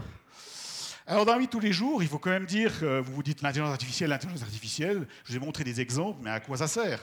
Alors, il faut savoir qu'en réalité, tous les jours, euh, vous l'utilisez quand même. hein. Quand vous accédez à votre téléphone avec, euh, par, reconnaissance faciale, c'est l'intelligence artificielle. Quand vous faites aider euh, par Siri ou Alexa, c'est l'intelligence artificielle. Et puis simplement, quand vous faites une recherche sur Google, c'est géré par l'intelligence artificielle. Mais encore une fois, on joue sur un terrain différent euh, au CSEM. Parce que tous les exemples qu'on vous a montrés jusqu'à maintenant, euh, ils nécessitent des ordinateurs très puissants hein, dans le cloud. Nous, ce que nous pensons, c'est que demain, cette technologie se retrouvera en fait partout, même dans les objets les plus modestes, pas dans ces super ordinateurs. Par exemple, je vais vous montrer, ça c'est le prototype du premier réseau de neurones intégrés au XEM, hein, et au monde actuellement en fait, euh, dans les années 90. Aujourd'hui, euh, on utilise un petit circuit comme ça, qui fait en tout cas, qui est en tout cas mille fois plus rapide et mille fois plus puissant que ce qu'on avait dans les années 90, hein, ce, petit circuit. Alors je vais vous montrer un exemple de ce qu'on fait avec ce genre de choses. J'ai sur, ce, sur ce PC une petite caméra qui est similaire à celle-là. C'est à peu près la taille d'un cube de sucre. Et c'est un, un ordinateur intelligent, connecté, tout ce que vous voulez. Alors je vais passer sur la deuxième caméra. Et puis, est-ce que ça marche? Oui. Et puis, c'est simplement, ce petit ordinateur va être capable de reconnaître, bon, on ne voit pas bien peut-être, mais vous voyez qu'il met Alain, il reconnaît, ma, il reconnaît, ma, il reconnaît Claude hein, aussi. Euh, il reconnaît où on regarde. Si vous regardez, il y a des flèches qui sortent de mes yeux. Et si je regarde à droite, à gauche, il est capable de voir qu'est-ce que je regarde également. Il est capable, à terme, de voir si je suis heureux, malheureux, euh, etc. Donc euh, on voit vraiment cette tendance d'être capable de, miniaturiser ces réseaux de neurones, cette intelligence pour certaines tâches. Et vraiment notre vision, c'est qu'à terme, on sera capable de mettre ce genre de fonction dans un tout petit chip minuscule comme je vous l'ai montré avant. Et ça, c'est une question d'années. hein. On n'est pas en train de parler de décades. Ça, ça vient très très très rapidement et ça consommera très peu d'énergie également. Et, c'est quoi le lien alors entre l'intelligence artificielle et l'intelligence naturelle? Ah voilà, comment, comment on finit cet arc? Ben, Évidemment, on, on est aujourd'hui au balbutiement, hein, comme on l'a vu, de l'interaction de l'électronique et puis encore une fois de ce merveilleux organe qu'est le cerveau. Et puis, en fin de compte, pour l'interfacer, pour interfacer le cerveau, on doit euh, être capable d'interpréter au mieux les signaux de centaines, voire de milliers de- de- d'électrodes. hein. Mais nous sommes tous différents. hein. Donc, euh, notre cerveau, il sera différent également. Les électrodes seront passées un peu différemment. Ça peut évoluer au cours du temps. hein. Certaines électrodes vont, se connecter mieux ou moins bien au cours du temps. Euh, donc, l'idée, c'est de faire une future génération de l'électronique qui pourra apprendre quelle est en fait la signature de votre cerveau pour donner de meilleurs résultats. Ça veut dire au lieu que ce- ça ça doit être Cathy qui essaye de s'adapter pour faire fonctionner au mieux son, bras euh, ou sa prothèse, c'est l'interface qui va pouvoir s'adapter à son cerveau de manière que ce soit beaucoup plus facile pour elle d'utiliser cet objet, et puis de manière aussi ben, à arriver à faire des, gestes plus fins que, ce qu'elle pourrait faire sans euh, ces outils euh, d'apprentissage. Euh, et puis je vais, ben, je vais finir par un exemple de ceci, un exemple tout récent. Euh, alors c'est un exemple où on a effectivement mis des capteurs sur des gens, c'est quelque chose de très sérieux, euh, où on s'intéresse à détecter les tendances suicidaires, simplement en ayant des capteurs sur la boîte crânienne des gens. Alors c'est une petite vidéo. Mort, cruauté, problème, insouciance, vitalité, éloge. Juste en utilisant ces six mots et leur réponse dans le cerveau, il a été possible d'identifier des tendances suicidaires avec une précision de 91%. Cette prouesse de l'intelligence artificielle peut paraître macabre, mais les conséquences sont énormes. Voilà, donc ça, montre vraiment ce lien de l'intelligence artificielle pour comprendre l'intelligence naturelle. Euh, je pense que c'est quelque chose vers lequel on va forcément tendre. Ce qui nous amène à notre troisième et dernier break euh, ques- question finalement. Donc la question était l'intelligence artificielle euh, progresse sur tous les fronts, cela vous inquiète-t-il? Mais on va déjà répondre à quelques questions. Alors. Non, ben, on, on l'a vu dans le, résultat, c'est que vous êtes quand même euh, relativement effrayé de, l'intelligence artificielle. hein, donc, ce n'est pas une surprise. On a, a déjà posé les mêmes questions auparavant. Donc, euh, on, comprend ces craintes quand on voit certains de ces exemples. hein. Je crois que. Mais, mais je crois que c'est ben, c'est là que c'est très important. On a des politiciens dans la salle. C'est aussi important qu'il y ait des règles qui soient mises en place hein, et qu'on ne fasse pas n'importe quoi. Ça, c'est clair. Mais il y a de bien belles choses qu'on peut faire. hein. Faire, faire que Cathy et Bill puissent euh, fonctionner normalement, c'est aussi très positif. Donc il va falloir trouver ces balances. D'accord, donc on prend euh, une ou deux questions. Comme on a dépassé le temps, je crois qu'il ne faudra pas être trop long, mais on va prendre une ou deux questions.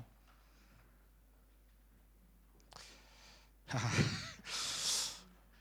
Est-ce qu'on aura tôt ou tard euh, des implants capables de nous faire vivre dans une réalité virtuelle comme dans l'épisode 3 de la saison 3 de Black Mirror? Je ne sais pas si vous connaissez Black Mirror, c'est effectivement une série euh, très connue qui parle des dérives possibles de la technologie. Euh, bon, il est clair que c'est très très futuriste, hein, je ne sais pas si tu l'as vu, mais quand un tout petit implant localisé te permette complètement d'a- d'a- d'avoir un effet sur toutes nos pensées, je pense que c'est pas très plausible. Non, c'est très peu plausible.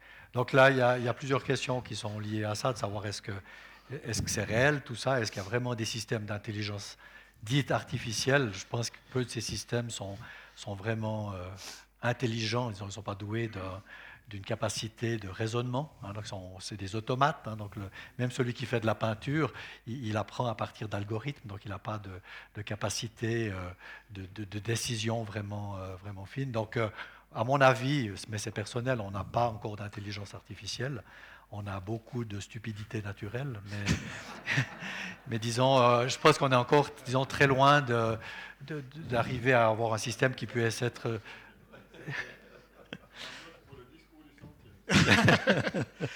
Y a-t-il un échange avec les philosophes et les éthiciens? C'est quelque chose que je voudrais peut-être dire. Je compte tant pour Claude que nous, on a des barrières éthiques. hein. Il y a des, il y a- il y a- on ne fait pas n'importe quoi. hein. On est dans un contexte où il y a des gens qui, dès, dès qu'on touche à l'humain, il y a des gens qui regardent ce qu'on fait. Moi, moi, ce que je veux juste dire, c'est pas ça qui doit vous faire peur. Ce qui doit faire peur, c'est les startups et les grosses compagnies qui fonctionnent de manière absolument non régulée et qui sont en train de travailler dans le domaine euh, sans du tout prendre de précautions. Et ça, c'est un autre problème. C'est pas à l'université, dans des environnements, euh, encore une fois, où on, est, où on est bien contrôlé, où c'est public, les gens savent ce qu'on fait, etc. Est-ce qui- vous a été montré, là, ces expériences avec des êtres humains, ça passe par des comités d'éthique qui sont extrêmement sérieux. Donc on ne peut pas faire ça, même si la personne est d'accord, on n'a pas le droit de le faire sans l'accord de toutes sortes de, de régulateurs qui vont, qui vont ici mettre des règles d'éthique. Donc là, on nous permet d'aller aussi loin avec ces gens parce qu'ils sont très malades. Donc pour eux, on est prêt à prendre des risques, mais on ne va pas le faire pour conduire votre voiture.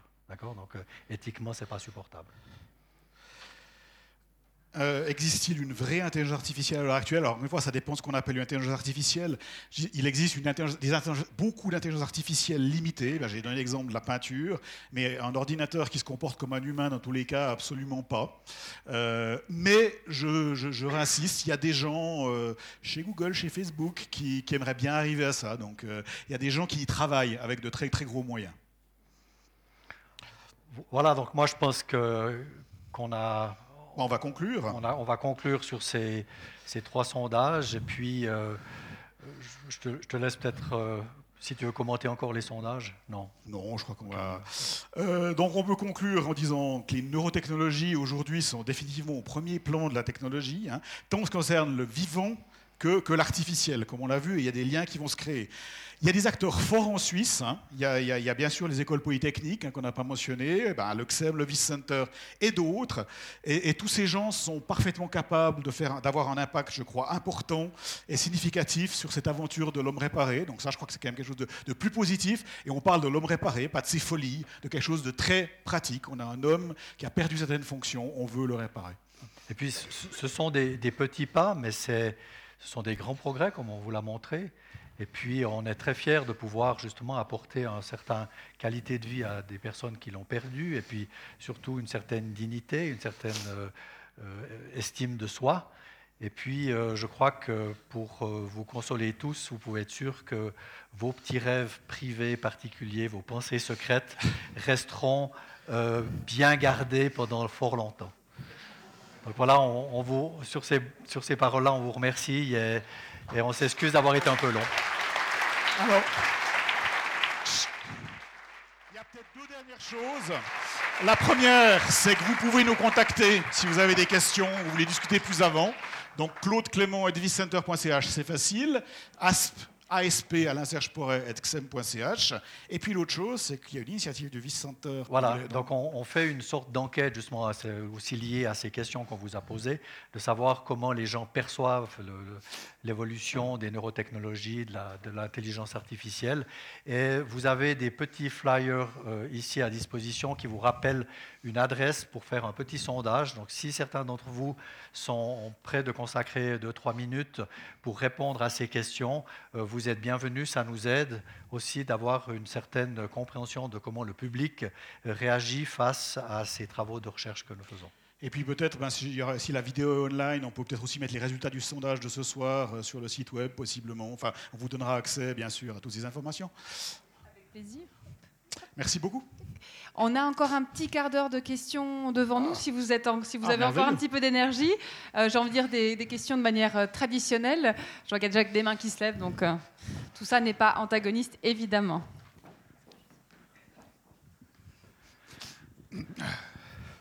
C'est juste une question technique. Vous pouvez remettre vos adresses e-mail, s'il vous plaît. Voilà.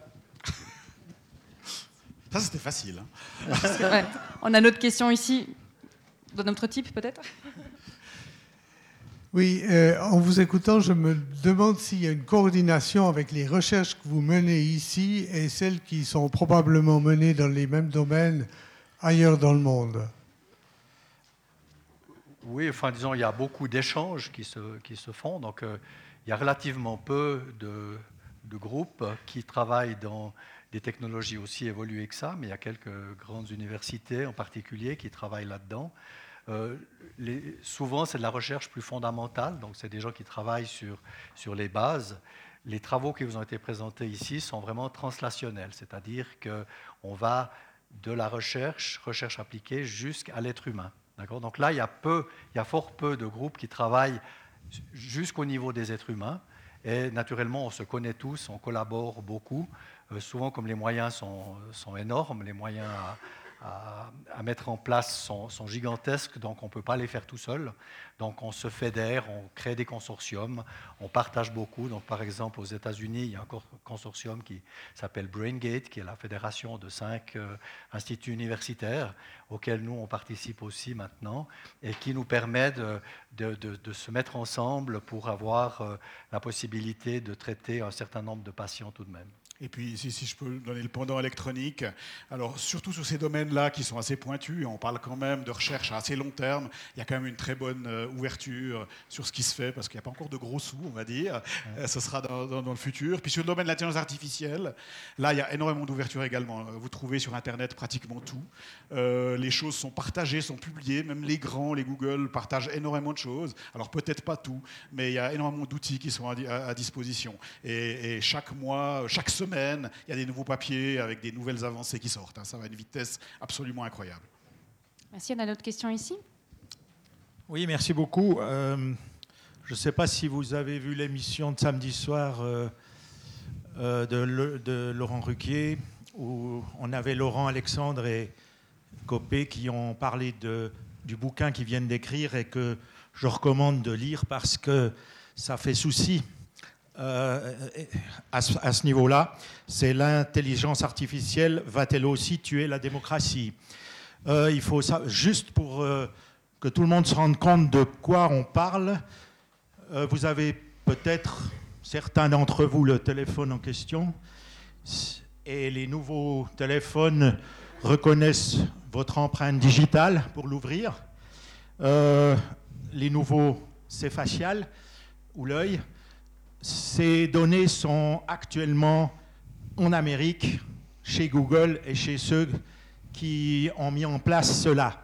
L'autre menace vient de Chine et actuellement nous avons ces deux puissances qui sont en train de se partager euh, tout ça et l'Europe de ce côté-là, au niveau politique, ne fait absolument rien. Alors, ce n'est pas tout à fait vrai. Je tiens à dire que euh, l'Europe a passé une loi, la GDPR en, anglais, qui force toutes ces compagnies à mettre à disposition les informations qu'elles collectent et à donner la possibilité de l'effacer, entre autres. Hein. et, d'ailleurs, vous pouvez aller voir chez Google, hein. moi si je vais sur mon téléphone, euh, il sait exactement partout où je suis allé euh, dans, dans, les années précédentes. Hein. je peux aller à n'importe quelle date et il me montre exactement à quel endroit je suis allé.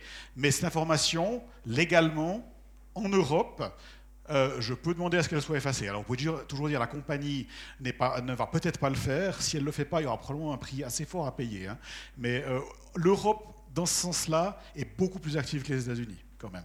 Et, ça, c'est des choses qui changent la façon dont même nous on travaille. Hein. On est très loin de ces applications, mais on, fait, on doit faire attention à ces choses-là. Et d'ailleurs, toutes les entreprises, hein, je pense vos entreprises, ont dû aussi, euh, l'année passée, prendre des mesures pour s'adapter à ces, nouvelles règles. Donc il y a quand même des choses qui se passent. Bien sûr, la technologie, elle avance vite, donc c'est difficile. Hein. La démocratie va moins vite que la technologie, mais je ne pense pas qu'on peut dire qu'il ne se passe rien. Mais là, ce serait peut-être les politiciens qui... On a encore une question ici. L'essentiel de votre message, c'est un message électronique, électrique. Euh, les émotions ou tout ce qui se passe dans les synapses, c'est aussi chimique. Et dans quelle mesure euh, ce que vous faites, qui est extraordinaire, arrive à analyser de façon disons, plus, plus large avec l'inclusion de facteurs euh, neuronaux circulants ou bien même qui ne, qui ne passent pas par l'électricité. Donc toutes les communications dans, dans, le système nerveux, tant central que périphérique, il est électrochimique, c'est-à-dire c'est des, des propagation de, ions qui, vont, donc qui, passent les, les, cellules des membranes et qui, et qui, active, qui s'activent en chaîne comme ça. Donc c'est très lié. Hein. Donc c'est de la chimie et de l'électricité, on ne peut pas les dissocier. Et puis euh, ce que nous mesurons ici, effectivement, parce que c'est plus facile de mesurer de l'électricité que de mesurer une composition chimique, donc on travaille sur l'électricité, mais l'un va avec l'autre, d'accord? Et puis sur le plan des émotions, donc c'est clair que on vous a montré des travaux qui sont rudimentaires, donc où on travaille sur peu de choses. C'est clair qu'un jour, on arrivera peut-être à capter des signaux plus fins qui sont liés justement à des, choses plus fines que le mouvement. Donc là, on mesure dans une partie particulière du cerveau qui s'appelle le cortex moteur. Euh, c'est là que se passent les activités qui qui sont liées au mouvement des membres. Les aspects, il y a d'autres parties du cerveau qui sont plus émotionnelles, qui sont, euh, qui sont liées à la pensée, à la mémoire, à, la perception, aux émotions. Donc on a, euh, si on va travailler dans ces zones-là, on pourra certainement faire un certain nombre de choses. Mais ce n'est pas notre but actuel, puisque là on cherche à réparer des gens qui ont eu un problème. Donc on va, on va s'adresser à la source, à l'endroit où ça se passe. Mais c'est clair qu'on peut, on sait qu'il y a déjà un certain nombre de choses, en particulier la stimulation profonde du cerveau semble avoir euh, des effets positifs lorsqu'on va stimuler ailleurs que l'endroit que l'on chatouille pour le Parkinson, que l'on peut avoir euh, des effets positifs sur euh, les, les, effets de dépression. sur certaines schizophrénies et aussi certaines obsessions convulsives donc euh, comme les gens qui, font des mouvements qu'ils n'arrivent pas à contrôler, on pense qu'on arrive par l'injection d'électricité de, type bien particulier à certains endroits à faire des progrès importants. Donc là, on est vraiment au tout début d'une ère où on peut peut-être aller encore beaucoup plus loin et travailler sur d'autres parties du cerveau que la partie purement motorique. Juste, juste en passant, euh, on vous demande aussi, encore une fois sur la plateforme, euh, quels sont vos rêves par rapport à ce qu'on a vu ce soir comme dernière question. Donc si vous voulez encore vous loguer une dernière fois et nous faire part de vos rêves par rapport à ces technologies, ça, ça nous intéresse. Voilà, merci. Une autre question ici Merci. C'est peut-être plus un commentaire. Je crois qu'il y, y, a, dans ce que vous avez dit, vous l'avez laissé bien comprendre, il y a de lourds motifs d'inquiétude qui tiennent pas forcément aux capacités des systèmes, qu'à l'incapacité humaine de faire une différence entre les possibilités et les nécessités. Socialement, on n'en est plus là. À partir du moment où certaines de ces choses seront possibles, elles seront faites uniquement parce qu'on peut les faire. Mais en même temps, soit ça renforce l'inquiétude, soit ça la désamorce. Il me semble qu'il faut rappeler une chose qui ressemble à une blague. Et pourtant, l'ordinateur qui a battu complètement le joueur de Go ne sait pas qu'il joue. C'est un problème philosophique assez profond. À quel moment un ordinateur euh, devient-il conscient? Je ne suis pas sûr qu'on puisse répondre à ça. Mais c'est peut-être une belle conclusion pour cette. Pas encore. Pas encore. Vous connaissez mal notre public. Oui, merci. De, une, une, question, une remarque. La question, c'est quel lien avez-vous avec les centres médicaux de neurologie et puis la remarque, c'est, je trouve que le questionnement que vous faites avec la salle, tout à fait intéressant et, avant-gardiste, euh, mériterait que vous améliorez vos, questions, parce que la différence entre peut-être et probablement n'est pas très très nette. Donc, euh, peut-être pourriez-vous demander un conseil à un sociologue qui vous aide. Je crois, alors je peux dire, une des raisons probables, peut-être, euh, c'est que ça a été traduit de l'anglais. Maybe and probably, c'est un petit peu plus, plus distancié. C'était une question de sociologue, évidemment. Une question ici? Oui, merci. Je crois que tout le monde est un peu inquiet quand même. Si l'intelligence artificielle, c'est une question d'algorithmes qui sont faits par des hommes, à un moment donné, plus on complexifie, plus ça devient complexe, plus les machines seront performantes, il y aura un saut quantique et l'intelligence artificielle, elle deviendra émotionnelle. Est-ce qu'on verra un computer amoureux? Alors, c'est c'est un problème super intéressant qui est probablement pour une, discussion. Tout ce, que je, tout ce que je peux dire, c'est qu'il faut faire attention. On est très anthropocentrique dans la façon dont on discute de ces choses. Ça reste un ordinateur. Ça peut être un ordinateur très puissant. Ça peut être un ordinateur qui se comporte même presque comme un humain.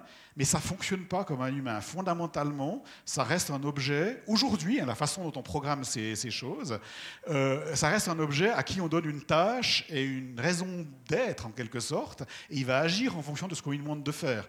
Mais aujourd'hui, on n'a pas d'émotion discernable. Et euh, euh, la façon dont l'ordinateur fonctionnalise l'information va être très différente de la nôtre. On a peut-être un peu vu dans l'exemple du dessin, je vous avez vu. L'ordinateur, il fait des propositions, il finit par trouver souvent, mais les propositions intermédiaires, elles ne nous semblent pas logiques. Il, voit des choses que nous, on ne voit pas. C'est parce que ce n'est pas un, humain. Il fonctionne complètement différemment dans sa façon d'arriver à la solution.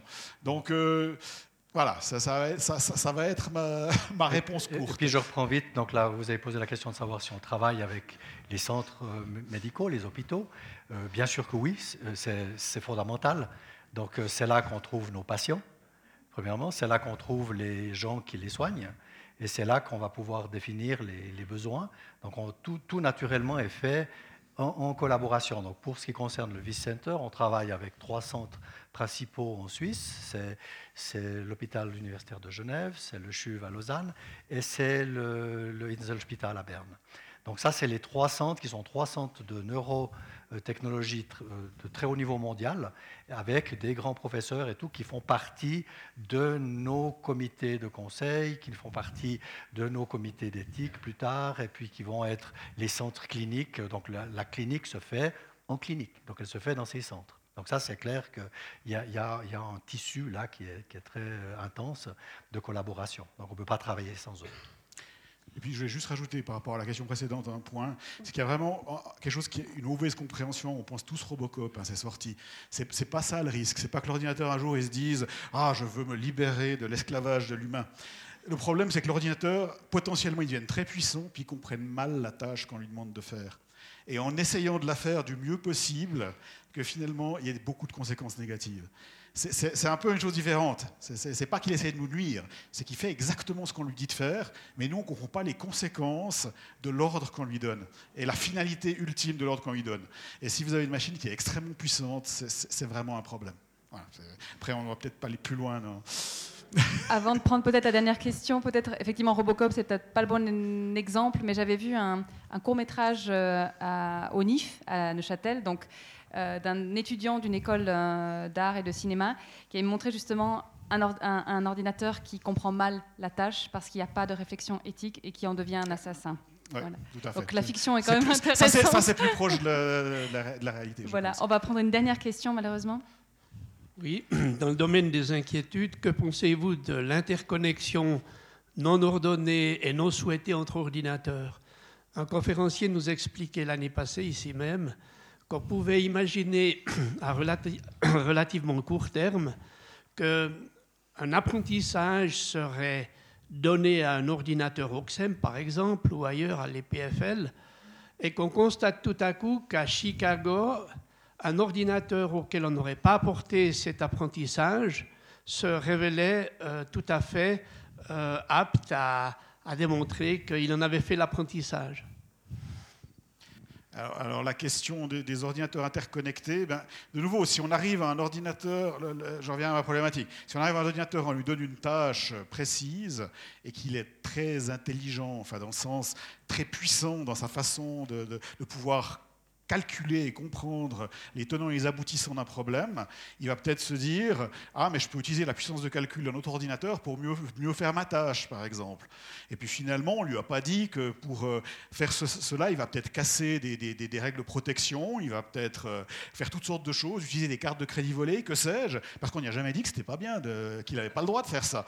Donc en fait, si on ne dit pas très précisément ce qui est possible, ce qui n'est pas possible, et qu'on a un, un ordinateur très puissant, il y a le potentiel effectivement, que que, qu'il y a un effet boule de neige euh, qui se passe. On en est très loin, soyons clairs, mais il y a des, je vais finir là-dessus, il, il y a des académiques très sérieux dont la thématique de recherche et des papiers qui, dont le titre est à peu près comment faire en sorte que les ordinateurs ne nous tuent pas tous quand ils seront suffisamment intelligents? Mais euh, sérieusement, c'est comment est-ce qu'on se protège contre un ordinateur qui potentiellement nous, nous échappe, comment on met des, des, limites et comment on évite ce problème-là qui est que l'ordinateur comprend mal ce qu'on lui demande et l'interprète faussement. C'est vraiment un, des problèmes super intéressants de la recherche aujourd'hui. J'espère que ça ne va pas arriver pour de nombreuses années, qu'on ait le temps de, se préparer et de comprendre justement comment faire ça proprement.